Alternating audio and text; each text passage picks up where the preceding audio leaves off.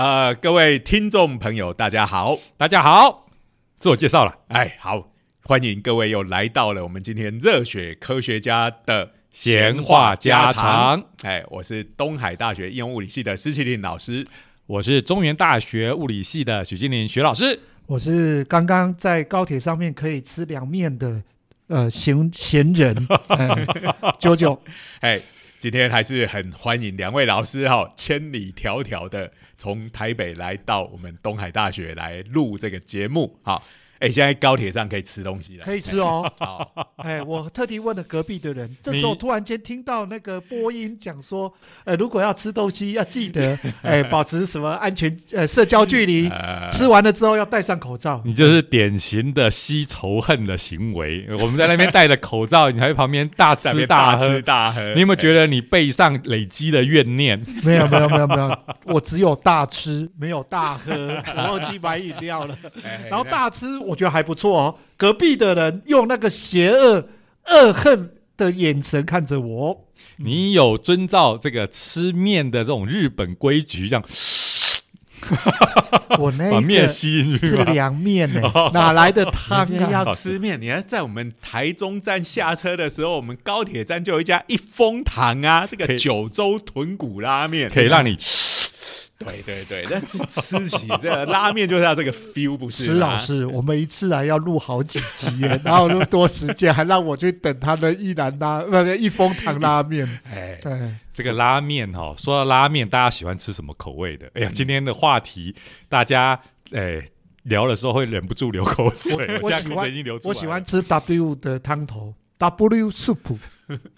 W，哎，W，W 是发音，这个就是发英文发音不标准的日本人才才弄出这种讲法。然后他们很奇怪，W 的用法竟然是 double 的意思，双重的意思。因为这个呃，其实这个英文那个 W 本来它就要念 double U，对不对？语言嘛，还有字形都是这样 U 结起来，其实我们虽然看起来是像两个 V，哎，合起来，可是。就不会念作 double v，然后就很难念哈。那到了日本，它就变成 w。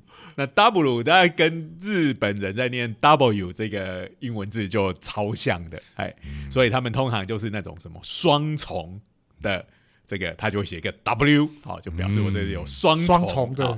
那所以九九，你的意思是说，你爱吃的是所谓的双汤头？双汤头，汤汤头是怎么做呢？它通常是在它的碗底。先抹上一层酱料，哦，然后那个酱料当汤淋上去的时候，我是不是先吃一般的高汤？呃，可能是豚骨汤，可能是味增汤。然后呢，你吃到一半的时候，要去搅拌那个汤底，把那个酱料弄上来，就所以它所谓的 double 是有一其中一种是用酱。对酱料，对啊，另外一种才是汤，不是说哎，我这家店有卖豚骨拉面，又有卖味增拉面，我就把两个汤加在一起。不不不，施 老师不太可能，因为豚骨汤一熬煮都要好多天呢，那个通常不太准，不太容易准备汤底有好几种。有啦，有些店的确有，但是那个是属于高级豪华店，人原料很多。对啦，而且这种双汤头的趣味其实是在于。你要吃一碗面里面里面吃到两种汤的味道，对对对，而不是把两个汤混在一起 的味道，那就那就变成像菜味或者是所谓的喷一样的东西。而且最重要是你刚才提到那个汤底的这两种的汤，其他味道都比较明显啊，混在一起其实会变成有点不太协调。所以它等于是一开始你就是吃的那个就纯粹汤的那个部分，对对，然后你把汤。开始吃，哎，第一种汤就越变越少了嘛，哈，然后底下那个酱料慢慢的融出来，然后就会变成是第二种汤，对，来主导了整个汤的味道。对，原来这个所谓的双汤头汤头是这个意思。各位听众心里一定在想了，说什么热血科学家的闲话家常？科学家也是要吃饭的嘛。别别别这样子，我是闲话，专门在聊这些闲话的。这可是我看拉面王多年来的心得。哎，看漫画可以长知识。好，没错没错没错。不过回来讲这个汤头，好像最王道的就是这个豚骨吧？有几个啊？九州九州豚骨。博多拉面都都是这一类，博多就九州嘛。对对对，博多拉面大家都这个系。另外就是什么北海道扎啊札幌是味增拉面，北海道是味增。这这是味，这是莫名其妙。其实北海道真的不是因为这个 呃味增拉面的起源，真的不是在北海道。可是我们都会接上北海道。我这有时候就是为了行销上打出自己的品牌。不过不过我要解释一下哈，我们通常会冠上北海道。的原因我解释一下，通常味增拉面会加玉米粒呀，哎，对，我印象中也是，是是是，北海道的甜玉米超好，超好吃，尤其生吃最好。对对对对，我我真的要讲，那个真的很好吃。北海道的农家是最强的，对对对，这我们牛妈就有告诉我们这一些的。银之顺便推一下，就是这个荒川弘老师哈，呃，人称牛妈哈，他的作品哈。百姓贵族以及银之匙，对啊，开玩笑，冰箱打开有放了一堆牛肉，这是这是常。我家的冰箱只有和牛的牛肉，然后其他什么都没有，立刻吸满了仇恨值，就跟高铁上的啾啾一样。好，好了，好了，好了，我们要到我们科学的时间。今天其实讲的科学跟拉面是有关系的。哎哎，不要讲哦，拉面很厉害哎。B 级美食之王，哎哎，开玩笑，我们台北哦，那个餐厅最近有逐渐复苏的状态了。之前疫情期，大家比较少上馆子，很多餐厅都一家一家倒。哎，我发现哦，那个拉面店的排队队伍已经越来越长了。而且呢，台湾人最喜欢的一家可能就是一兰了吧？一兰哦，就是跑到日本也在拍一兰啊。然后另外一个就是说，那种自命为美食家的，就都要跑出来讲说，我最不屑一兰。可见他通常这样子的话，一定是非常受大众欢迎的美食家才会出来。不过我要讲一件事情哦，一兰拉面的确是一个很神奇的店诶。我到日本吃一兰拉面，全部都拿到的都是中文菜单，然后都写简体字。哎，所以就是华人很爱吃，很爱吃，华人超爱吃。你走进去就散发着一副请给我中文菜单的气。没有，我走进去哦，然后呢，人家就给我这中文菜单。那我在锅在讨论的时候讲错，旁边那个 那个服务人员还会纠正我，用中文纠正我。哦，原来是我们那个大陆同胞那一边呢，给了给了这个攻读来来这边打工。对对对对对，那一栏其实跟刚刚讲的一风堂一样，都是来自于九州的豚骨拉面。那这两家都蛮受台湾人欢迎的。好，那最近因为疫情的关系，哎，台湾人超爱去日本玩的，那也爱吃日本的美食啊。这下因为疫情已经。呃，一年多不能去了，哎，那就要报复性的，对，报复性的吃，所以就是最近这个台湾的拉面店生意应该也都不错，哎，那我们今天要讲的这个科学研究就跟这个博多豚骨拉面是有关系。我要讲哦，日本人吃拉面可是很厉害的，通常他们有所谓的 setdo。哎，拉面好再配一碗饭，哎，拉面配饭，拉面配饺子。好，我们就要从这个 setdo 开始，这个拉面配饺子，这个是这个日本人很很爱的，其实台湾人也挺爱。而且而且他们的饺子是煎饺，哎，不是我们台湾的水饺。煎饺它是煎成一排这样。对对，他们哎呀，这台湾人都知道了，这么多人大家都跑去日本玩。哎，那我就要问大家听众朋友了，那如果我到日本要点水饺，要怎么点呢？要叫什么？它是叫饺子啊？没有没有没有，水饺他们叫水饺子。哦，对，哎，日文上叫水饺子。真正的水饺，对对对，真正的水饺，因为饺子饺子是煎饺，对对对对。哎，好，那这个故事就要从这个拉面跟煎饺的 setdo 开始，对，然后就发现了。呃，拉面可以拯救世界的 秘密，对，就多巴？对，就多巴？拯救世界，他只能拯救一些恶鬼吧？哦，这个你就不懂了，不止拯救世界，而且还是是一一位。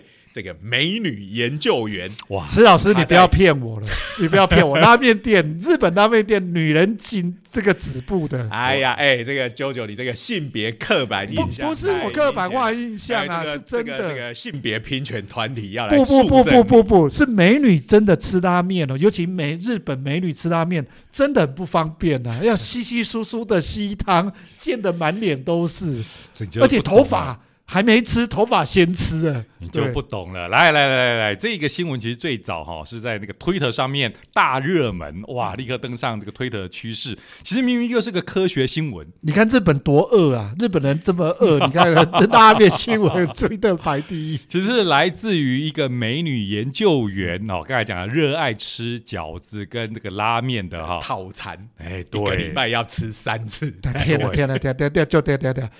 美女吃拉面已经很很很厉害了，她还吃拉面 set 哦，旁边还饺子，搞不好连蘸酱都是大蒜口味。我天哪，他不得了了，还从这边得到灵感。不过我忍不住就要就要就要讲这个，这一个在我们动漫画族群就是反差萌，美女就是要吃豪快的吃。对，他他是日本大胃王比赛的。有没有看过有一个叫做爱吃拉面的小泉同学？有在拍日剧了。对啊，所以这种美女吃拉面还像 OK，今天说了几次哈，就是要这种反差。因为一般来说，真的好像他们觉得这个拉面店其实一个女生进去进去吃是有一点点这种这种不协调感。对啊，因为呃吃拉面的时候。非常的豪爽，它有固定的仪式，比如说一定要发出声音，有没有？这一个，因为他们不用汤匙的啦，因为汤匙是只有华人在用啊，真的，华人进那个拉面店用汤匙，他们直接就用吸的，然后吸完之后，之后用用整碗碗锅端起来，用一干而尽。哦，这个叫美女来做，真的是要有非常的非常高的最近日本这个观光客，尤其是这个台湾跟中国去的观光客越来越多了，所以其实现在。这个拉面提供汤匙也很普遍，对对对对。好，那回来。我们到底什么时候才能进入整理？好，来来来，回来回来。所以这个哈登上推特趋势的哈美女研究员哈叫做关根有里奈哦，还有人为她成立网页。开玩笑，听到关根就知道是大胃王了。我看到大胃比赛一大堆美女都叫关根，听到有里奈就觉得是美女。Anyway，这位哈美女研究员啊，当然我们不要一直强调美女，只是我们。是中年大叔了哈，所以当然也会被注意到哈。不过我们要讲他的科学研究，他是任职于日本原子力研究开发机构，哇，超威的，哎，听起来很像是可以做无敌铁金刚的地方。没有，感觉上这一个就是女性驾驶员所以才要吃到整个的拉面 set 它的热量消耗可能比一般的要高哦。不过这个原子力这个三个字哦，听起来就是威哈，威啊！以前我们看那个这个什么巨大机器人。那个 General Robo 有没有？嗯嗯，General Robo 这个这个的 Robo 的能源是什么？原子力哦，他威啊！旁边的人都会一副受到很大的震撼的感觉。我们台湾呢？原子力叫做核能，就两个字，人家三个字就赢过你了，字数就胜了。必杀技的名字都要取得越长，听起来越厉害。原子光热线，对不对？你看，开玩笑，这种名字看起来就就不得了了。好，所以各位听众听了我们讲了半天哈，这边讲讲讲讲正经一点。其实日本的原子力其实指的就是我们的核能啦，只是惯用汉字不一样，我们习惯叫核能，然后日本习惯叫做原子力。不过我们有时候也会叫原子。能哎呀，像像我们那个中央部会，其实那个还还有原子能委员会还在，它没有叫做核能委员会。对对对，但是我们是用能，因为重点是在于能量，对不对？啊，对对对。哎，那如果在我们这边讲原子力的话。A 就是徐老师你实验室有的那一台，哎，Exactly，原子力显微镜。好，原子力这个哈，在日本是指核能，可是我们台湾的习惯上面，原子力其实基基本上就是英文的 atomic force 啊，翻过来的。那我实验室里头就有一台原子力显微镜，听起来也超威的吧？哦，开玩笑，你又加上显微镜，又看起来听起来更威了。英文就是 atomic force microscope，哈，它其实是一种可以看到纳米。级啊结构的显微镜，它的解析度是比光学显微镜哦更强大啊，所以这个可以看到光学显微镜看不到的东西。所以你家里啊不，你家你你 实验室我没有搬回家了，大概那个可以看到多小的东西？大概是几十纳米没有问题。对，那一般来说，这个真实的光学显微镜是受限于所谓的绕射极限，嗯，就是可见光的波长。那可见光的波长大概是四百纳米到七百纳米。啊，这以下就看不到了。所以我们做很多纳米研究的时候，看的是几纳米到几十纳米的，这个就得其实不是呃不是看不到啦，就东西会糊在一起，因为解析度不够高的关系。对对对对对对，所以就要动用到。电子显微镜或是原子力显微镜。不过这个关根尤利奈博士他所任职的单位，其实就比较像我们这边的原子能、核能相关的研究。呀呀呀呀呀！那呃，这个讲到核能呢，这个就不得不讲一下哈，我们。哎，今天录影的啊，不是录影，录影的时间，我们是在这个二零二一年的三月还是三月的时间？大家如果记忆犹新，就知道了，三一一刚好是十周年嘛。就三月这个这这个前一阵子，日本也有蛮多相关的纪念活动。好，那三一包括他们到台湾有来感谢啊，是他们东对什么东日本有有十周年的感谢。对，因为那时候我们台湾的捐款捐款是排排名是全世界国家捐给日本的第二，只是输给美国。可是如果以人数跟捐赠比，我们是世界第一，是最最支持日本。对对对对，所以这个算有时候我们前几年到日本去，有时候碰到他们的人，啊，听我们台湾来的，都还会一直在那边感谢我们。感谢到有时候会觉得有点不好意思，都过这么久的，忍不住都想要掏钱再多给他一些。你你你你知道感动这一件事情，他们就在那三一那一天，在那个中山捷运站的出口，他们有两排，大概有一百个这个日本人，然后举个牌子，然后就定时的在那边喊谢谢台湾的。哎，这个这个其实会让我蛮感动的。哎，十年的。他们还愿意这样子弄。那不过这个三一地震，当然大家就知道，就是在日本东北的外海哈，有一个非常大的地震，然后引起了海啸。是，那其实有把这种整个一个小镇全部都都冲毁，然后其实也死了不少人哈。是啊，是。因为海啸而死亡的人数蛮多的。是啊。那其实对我来讲，有一个我去过的地方，嗯。就是那个漫画家石之森章太郎啊，他的纪念馆在就是在东北那边的石卷石卷石卷市是石卷还在那边。听说是最我去过的，对他那个是整个被毁掉，然后又最近又重建起来了。嗯，那呃，我我要特别我要讲一下，就是 进去里面那个纪念馆柜台的服务人员，就是穿着这个超人零零三。啊，大家知道零零三是这个，这个是女生，哎，就是穿着，哎，我是我很想去找她拍照，可是又有点我的齿力不够。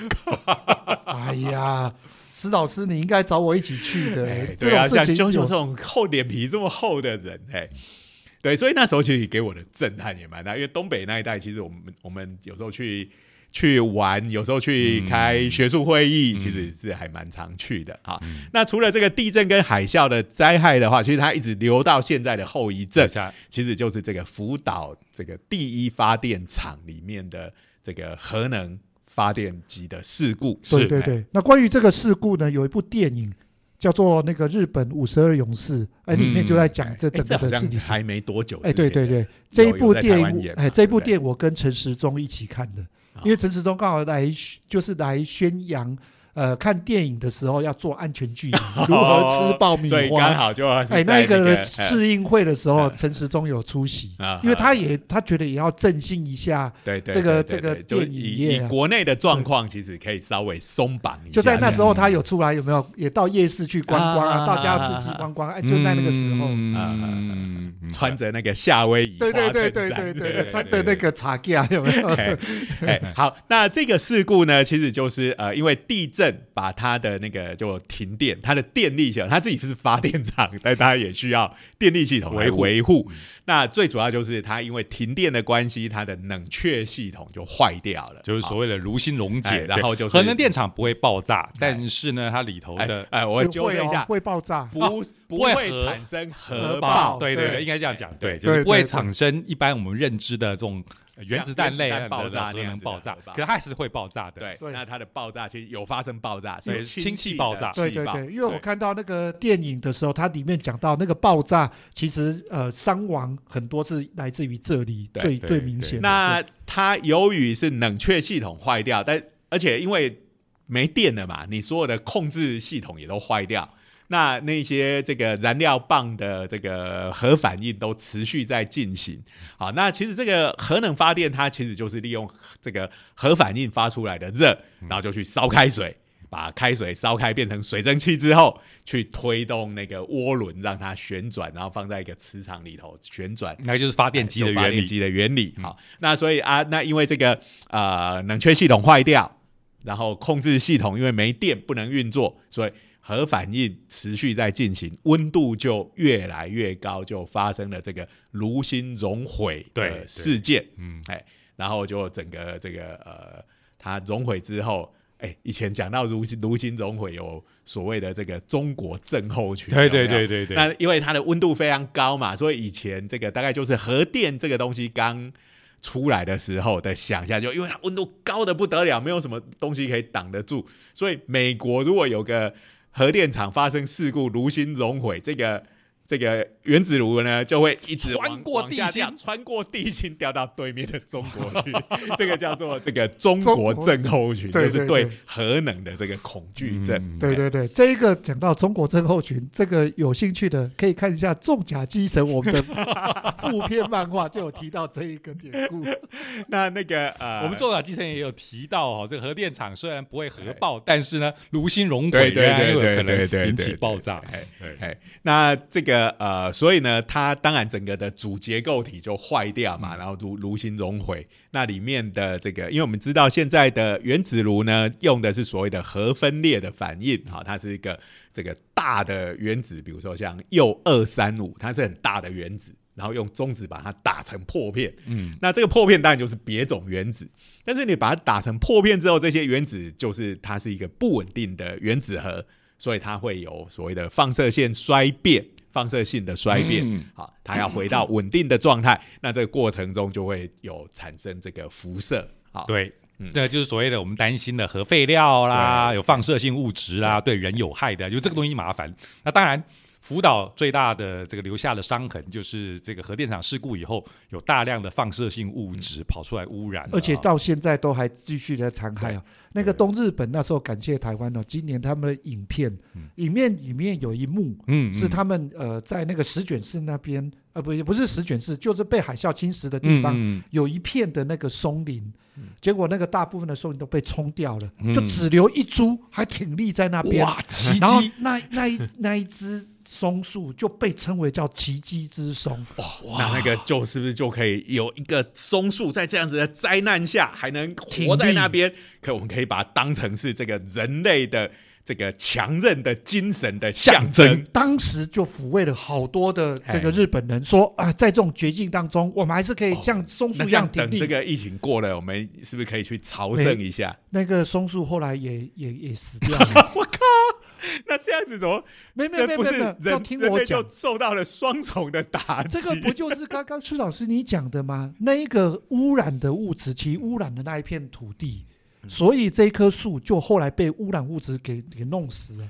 那不止污染物质，还包括那个海水倒灌的盐盐害，也造成它无法吸水。对啦，结果就就所以其实那里其实是一个呃很。对生物来讲是一个很不好的环境，对，所以其实它能撑到那时候，对，很厉害。当时能够撑过那个海啸，就真的很厉害。因为污染物而会产生突变，而变得非常厉害，只有存在在歌姬啊这样子。不过，不过，不过，日本为了要呃继续的以这个为象征，精神象征，有做了一个比较象征性的一个雕雕塑在那边。对，嗯，所以这个。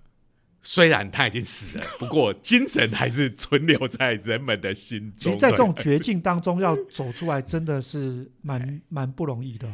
最近有一部电影叫《浅田家》，也鼓励大家去看。里面也提到整个核灾之后，日本怎么在那种废墟当中如何重建、重新站起来。所以今天其实要讲的就是，哎，我们要讲拉面哈。已经有有有扯了，可没有，其实我觉得有关系，有关系，有关系哦。那当时就是从这个原子炉里头泄露出来的这些核废料以及污染物，好，它大部分是两种，一种是锶，好，一种是铯，铯的同位素。糟糕，你又勾起我的童年回忆，你又要扯走了吗？不 不，无无敌铁金刚四合金，你怎么会告诉我你忘记了吧？所以这个你要。你要表现一下背周期表嘛。李娜假如设法媲美盖斯贝雷，你盖斯 哎，所以我们现在讲的两种主要的污染物，你都讲到了。李娜假如设法的色色，然后还有媲美盖斯贝雷的斯。你讲的应该是网络上色情泛滥 会造成的一种污染。这个色不是那个色，他们都有个金字旁，好，然后色是金字旁在一个颜色的色，就或者是啾啾色眯眯的色，好，然后这个呃。思就是金字旁在一个思考的思，物理学家很会思考的思。我们小时候听到思和金都觉得靠，这是多了不起的东西。所以大家注意，注意到这两种都是金属，好，因为他们就是在那个呃周期表的最左边，第一行跟第二行，而且都是活性蛮高的金属啊。然后他们的不稳定的。放射性同位素，嗯这是两种主要的污染物。嗯那这个东西散到环境里面去了啊，你说要清除，其实也蛮困难的吧。好，因为他们就是这种原子的形态，然后。渗透到土壤里面，是，然后再渗透到水里面，看不太，又肉眼看不到。对，哎，那当然一个方法就是啊，等它时间过了，可能几百年、几千年啊，这个看它的半衰期是多少，等它自己衰变掉，哈，慢放射性慢慢消失。可是显然我们人类没有办法等这么久嘛，好，所以还是要想办法做这个放射性除污的工作。嗯嗯。那今天要讲的这个主题就有趣了。嗯，传统上面我们要除污的话，其实是是利用所谓的吸附的方法嘛，哈，就是用一些什么像天然废石这种东西啊去吸。不过我们现在今天讲的这个新闻就是，哎，我们是不是从拉面的研究，刚才讲到这一个美女研研究员在原子力研究开发机构，他找出来一个新方法。这这个是有可能的。大家都知道那个咖啡店的咖啡渣，嗯，事实上是可以拿到那个呃除臭用的，对对对，吸附一些味道的。的确有一些这种有机啦，好像咖啡渣就是很细的粉末嘛。好，那这个豚骨它里头有很多的。小洞，好，那其实这种都是还蛮适合拿来吸东西的，好，那但是呢，这个呃，因为要做的量很大嘛，你看福岛那个污染的区域那么大，嗯，好，你呃。我们要喝那么多咖啡，可能好像也很难。我科学家很能喝的，你 放心，每天都要熬夜，都用惯的了。对，所以我们说，我们理论物理学家跟数学家的定义是什么呢？就是一种你把咖啡豆倒进去，它就会吐出咖啡渣跟科学论文的这样子的机器。好，这种人就是。呃，理论物理学家以及数学家，这 这两个家多好养啊！只要有咖啡就活得下去。专门消耗咖啡。那呃，那因为我们说这个真正要除污的这个范围实在是太大了，嗯，所以我们需要的这种除污剂，其实第一个要便宜，嗯，第二个要好做，嗯，好，然后才可以大量生产，效益要更高才行。对对对，对，然后当然是吸附的效果要够好，嗯。那这个我们的这个爱吃拉面的美女研究员 关根尤利奈博士，我们不要一直强调美女，不然我们会被骂。我们也要强调这个，因为我们是中年大叔，所以。对，其实他就是反正他是呃很厉害的科学家。对，有一天他就在吃着他最喜欢的豚骨拉面加饺子的这个套餐的时候，哎，他就突然想到这个。呃，哎，看这个豚骨的结构，嗯嗯，啊，里面有很多的孔隙，啊，然后其实过去也有一些研究，的确是拿动物的这个骨头来做这种化学药药品哈，化学成分的吸附的研究。那他想说，这个豚骨拉面的这个店呢，每天会。生产很多豚要用掉很多豚骨嘛，用完了就没有用。那如果我能够找到一个适当的处理的方式，嗯，好，让它把第一个把它吸附这个呃化学物质的能力进一步的提升，嗯，然后这个方法要呃很便宜又很简单的话啊，那因为 这个呃肺豚骨熬完汤的这个豚骨，呃，其实供应是源源不绝嘛。开玩笑，日全国本拉面这个拉面多，哎，对，去四处收购。而且传说他们这个拉面店，他一年还得花个五十万到一百万日币去处理这些用完的豚骨，对对对，他们可不是随便就拿去垃圾桶丢对就就就可以的。所以我可以把这个拿来废物利用。哎，我我我相信这些拉面店也会非常乐意提供的。对对对哎，对，所以这个尤里奈研究员一说要做这个研究，这应该这家店立刻好 二话不说，立刻赠送大大批豚骨给他做研究 哎。，只是可能当时会用一种比较奇怪的眼神看着眼前这 这位。对啊，他要这个骨头要干嘛？对对对，哎，那所以他到回到实验室，就是要再把它处理，让它更有吸附效果。嗯嗯嗯，那首先当然，因为这个店里面煮完的这个豚骨，一定还是会有一些杂质嘛，嗯啊，会有一些筋肉啊什么的嗯血血还吸附在上面，嗯这第一步对就要先处理掉。嗯。啊，那这个倒是还算简单，好，就是再丢进去煮，对对对，再丢进去煮。啊，当然可能还是要做一些处理啦，哈，嗯，然后把上面还残留最常的这些讲的就是脂肪啊、蛋白啊、哦胶原胶原蛋蛋白白啊哦这种东西哎，要把胶原。蛋白拿起来提炼一下，搞不好还可以当成一个副产品来卖，哈。这个养颜美容，没错，对不对？没？错，没错，没错。好，骨头应该也有胶质哦。哎，对呀，对啊。对呀，对呀，哎，嗯，好，把它煮完以后，我看哦，它那还要做的事情就是把它泡到小苏打水里头。OK，那在这样子的处理的过程里头，就是说，呃，当然我们讲这样讲是比较简化了，对那真正实验室里头的这个步骤一定是更多、更复杂的。不过我觉得这个做起来也是非常繁重，你可以想象那画面，一个女生哦，拿着一个很很大的那个汤汤瓢，然后在一个大锅里面去搅那一个大骨汤，我要再强调了，这就是反差萌。OK，这个我们这个科学史上伟大的这个科学家居里夫人哦，给大家应该像像现在应该正式的叫法应该叫玛丽居里哎哈、对，玛丽居里，她这个在历史上留下的形象就是她在提炼。她的这个镭的时候，这个新发现这个元素镭的时候，它是要从沥青铀矿里头提炼嘛？而且可能是要好几吨的沥青铀矿里头才能提炼出一克的镭。哇，那个沥青又更难搅拌的，因为是粘很粘稠嘛，然后就在一个大锅里面，然后在那边搅拌。哦，这个印象是深植人心。对呀、哦真是太有反差萌了，让你联想起魔女。哎呀，魔女宅急便 送快递，没有这种哎，搅这个锅子哈，这个像模拟一样，可是他做的是有意义的科学研究哎哈。这个其实是超神圣的。当年的居里夫人在那边搅沥青铀矿，今天的关根尤里奈博士在那边搅搅大大骨骨汤汤，哎，对，都有同样的这个视觉，都为了拯救世界嘛，好，所以这个煮完以后泡到小苏打水以后，最后成为一个东西。哎，这个东西名字好长哦。这个我不要念了，那个我一定念不好。我不来来来来来来，我来念一下、哦，科学名词非常微哦，这你总不会叫它泡在小苏打水里头的，大骨汤，所以我们科学名词是叫做高度碳酸化的氢氧基磷灰石纳米晶体多孔隙构造。我真的很佩服科学家，永远都可以创造出一些我们怎么看、怎么读都懂，但是意思读完完全不懂的东西。哎不是怎么读都懂啦，就是说你会读，因为都是中文字嘛，对对对，但是接起来不知道但是接起来完不过这个其实这个呃这种化学物质的命名一定非得要这样子不可。嗯。啊、因为各种尤其是这种有机化合物，它的组合实在是千变万化，好、嗯所以你很难去说哦、比如说呃这个。刚刚讲到小苏打嘛，是它也有它的化学成分的名名称嘛，嗯是不是碳酸氢钠氢钠，碳对不对酸氢钠嗯？碳酸氢钠这是它的化学的名称，我们叫做小苏打，或者是氯化钠，我们叫做盐巴。盐巴好，那我们讲盐巴，哎，这就是非常符合我们一般日常的用语，对不对？对好，那你在餐桌上说，哎，把那个氯化钠给我拿过来一下。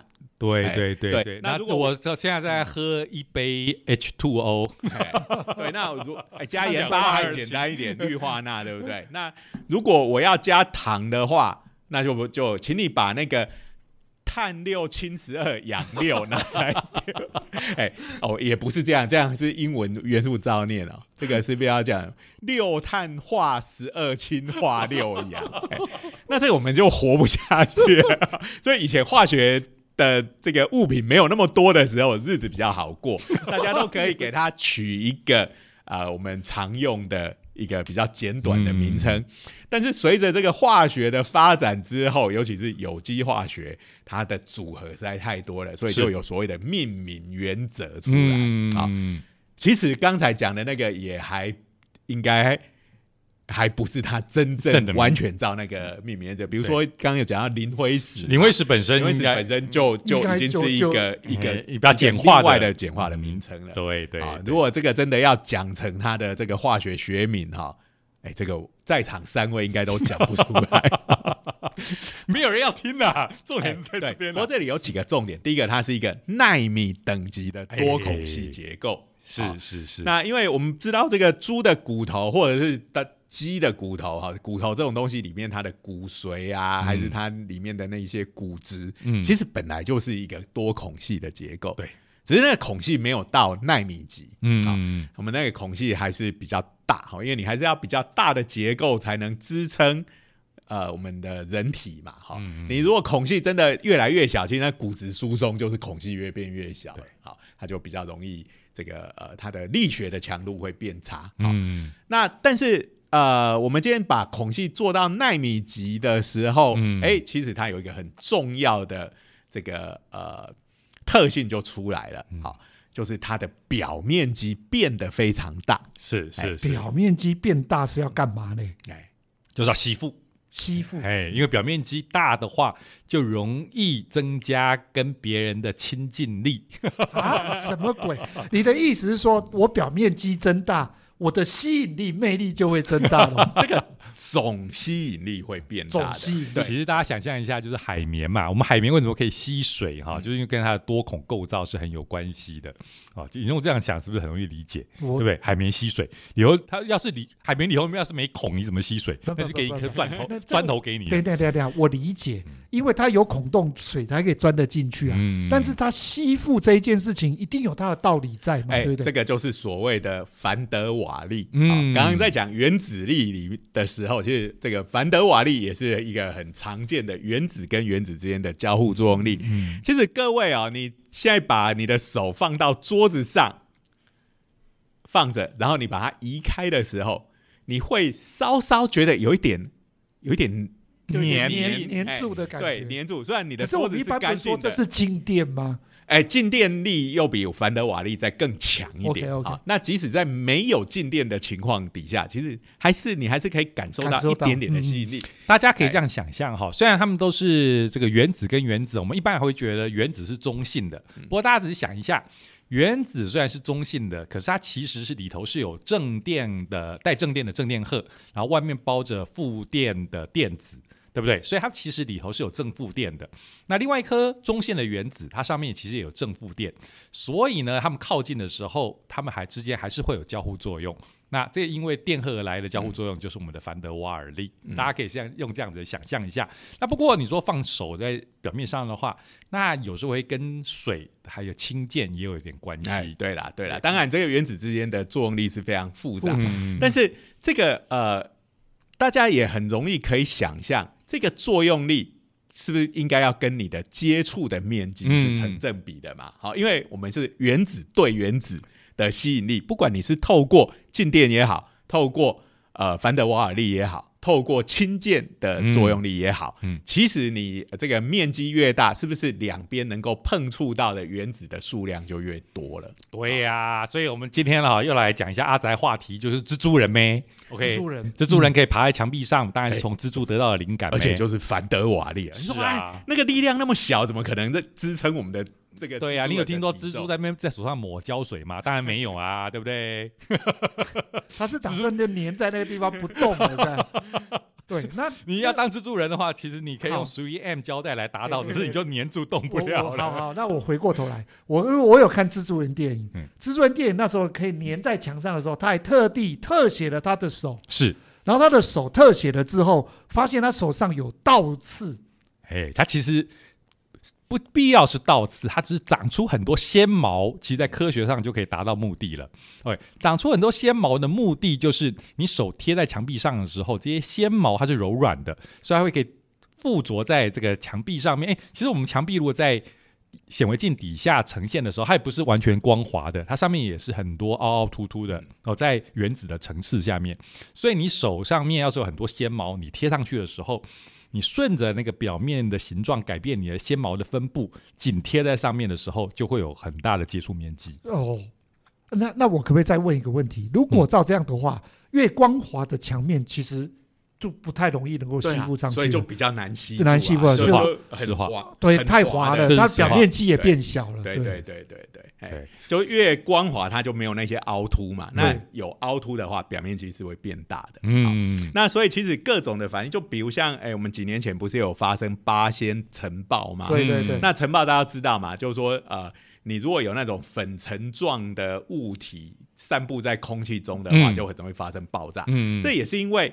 呃，比比如说连在面粉，好放在仓库里头，它要是面粉这样子跑出来的话，那仓库也是有可能会爆炸。哦，以前那个美国的谷仓，对对，有没有在碾碾谷子、在剥壳的？哎，那个就很容易。那你就想嘛，每一颗面粉都有它的表面积，对不对？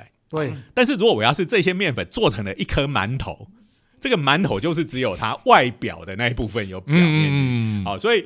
那这些做成这些馒头的面粉，如果它是一颗一颗分开的面粉，它的表面积是不是就超大的？嗯，哎，所以馒头不会有不会发生馒头爆炸这件事情，但是面粉会有粉尘爆炸这件事情，这也是因为这个呃接触的面积变大的关系，而且大非常非常的多，它的呃反应可以剧烈到爆炸这种等级。嗯，哎，馒头只会吃到下去的话，造成。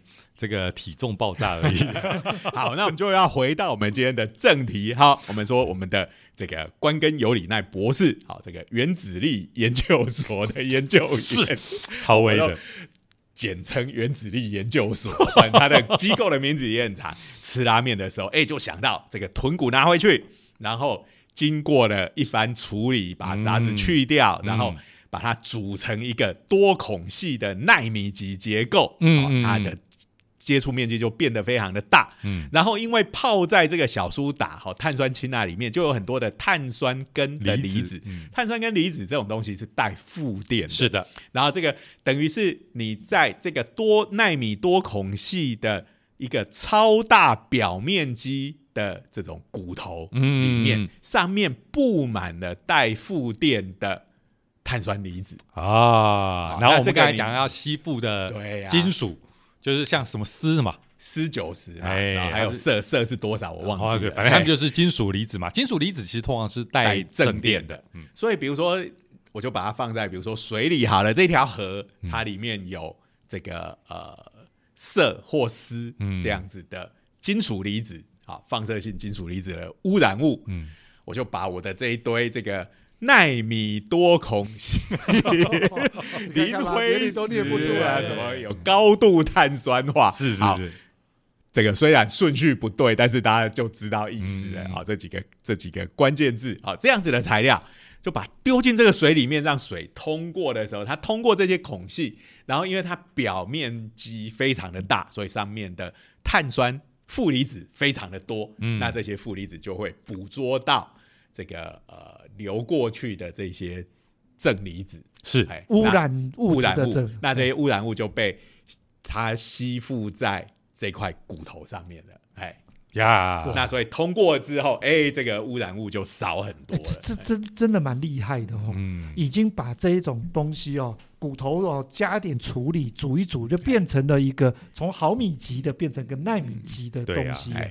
利用多孔隙构造来吸附东西，这个虽然在科学史上不是什么新的 idea，对。不过我觉得，哎，关根尤里奈研究员这一个呃发现，最主要就是利用了以前我们觉得是废物的，而且要花钱处理的，现在用呃这样处理以后，它变成一个很有用的东西，而且很简单就可以处理完。所以这一次的工作并不是发现什么新的科学，好，而是找到了一个方法，把科学的原理。应用在一个呃可以很容易取得的材料，然后呃处理的过程也不会太难，也不会太贵，但是可以拿来解决一个很重要的问题。这个蛮厉害的，利用科学的方法来拯救的一个危机，哎。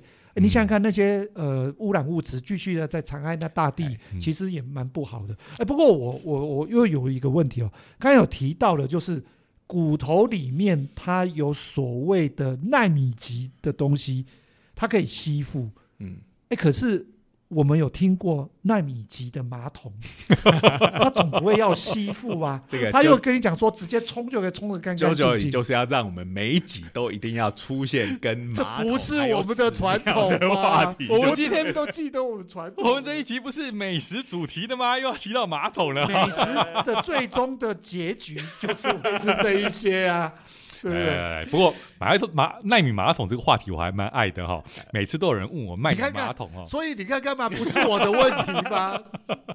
其实啾啾是要做球给你，对对对对对，我用心良苦，背负了大家。因为我们实验室这个原子力显微镜嘛，常来看纳米结构嘛，对不对？所以常有人问我说，这个纳米马桶到底是怎么回事？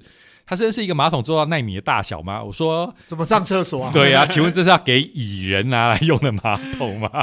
所以纳米马桶当然不是马桶本身是纳米的大小，而是上面有做所谓的纳米处理，而这个纳米处理就是要把这个表面做的像是。哎，出污泥而不染的，濯清涟而不妖。哦，所以你不只会背周期表，还会背这个爱莲说，对不对？开玩笑，你你背周期表怎么把妹啊？你背个爱莲说才可以啊！哇，各位听众知道了，我们这是学富五居的，哎，是念五居吗？五 居五居。好了，反正我们就是很有学问就对了啊！你连有学到五居五搞，五居我知道啊，我 iPhone 十二就有五 G。好，这笑话够能，有够能啊！好了，反正爱莲说就是讲说我们的荷叶还是莲叶啦，两个都一样啊，好了好了，一个东西啊，啊，就是说它不会沾。脏污不会沾脏污的原因，是因为它上面有所谓的纳米结构哦。如果我们把它拿到我实验室里头的原子力显微镜上面看的话，你会发现上面有一些凹凹凸凸。那这些凹凹凸凸呢，就反而导致了水在上面很不容易附着。那就大家很多小很多脏污啊，就是这些污泥啊、污水啊，这跟在水在这这跟水泡在一起的。啊，它又很不容易粘在这上面的话，因为水本身也会因为它的内聚力变成像水珠一样的结构，是是，所以这个呃，这个纳米马桶它表面或莲花 莲叶它的这个表面，好刚好它的大小就让它，诶，它不会戳破它的表面张力，让它能够维持。这个呃水珠的形状，对，然后而且它上面会有富含了一些空气，对，那你如果不把这空气排掉的话，你是不可能进入这些空气的，对，所以它这些水滴就没有任何方法去粘在上面。就这，你就你就看一般我们看到荷叶、莲叶。你就可以放水上去，就水珠在那边滚来滚去，其实我们就看得到。而且这个大小是就是要刚好嘛，是你太那个结构太大也不行，太小也不行，就刚好是这个纳米等级的结构。对，我们有看过，差不多那一根的柱，那个因为它是一个一个微微微小的小柱子，那个柱子的长度大概就是十几纳米左右。非常有趣哦，所以我们跟大自然学习了嘛，所以我们就仿照这个概念，然后就做出了所谓的这种纳米涂料啊，上面也会涂完以后，上面就会有类似莲花效应的这种纳米结构，所以这个等于是对它的表面做改变它的表面性质，然后让水珠不容易。这个呃吸附在上面，对，好让水珠带着脏东西一起滚走，没错。那呃我们刚刚讲的那个除污用多孔隙材料，那个用到的是另外一种的，没错，这个纳米的处理跟原理，对。好。那讲的也差不多了，该讲到跟马桶屎 尿的部分，赶快再转回来。我们要讲美食哦，所以各位，哎呀，吃拉面是好的，对对对，而且就是我们其实要学习这个关根尤利奈研究员，好，一次就要点拉面吃多，连饺子要一起点，甚至做研究的时候，搞不好还可以出公费去吃拉面，不对不对，这不是这个重点，就是是即使是在吃拉面的时候，他一定也随时在想着。关于科学与技术方面的问题，才能在中间得到灵感。没错，好，那待会施老师，我们中午就吃拉面，帮你买单哦。他能不能想出什么科学原理？希望希望可以。哎哎呀，我们今天应该要还是要感谢一下科技部嘛，对不对？对对对，科技部的科普计划，好是来支持我们这个节目。麻烦科技部再多支持一点，我就可以点 set 多了，然后最后还可以点饺子。哎，抱歉，因为我们这个计划哈没里面并没有餐饮的费用哦 no！，所以我们吃饭都是要自费的。好，不要让观众误会，我们都用国家纳税人的钱自己在那边大吃大喝。好，而且呢，我们即使是在吃饭的时候，也是在想着科学的问题的。好了，今天的节目就到这边，谢谢大家，谢谢大家，下次再见。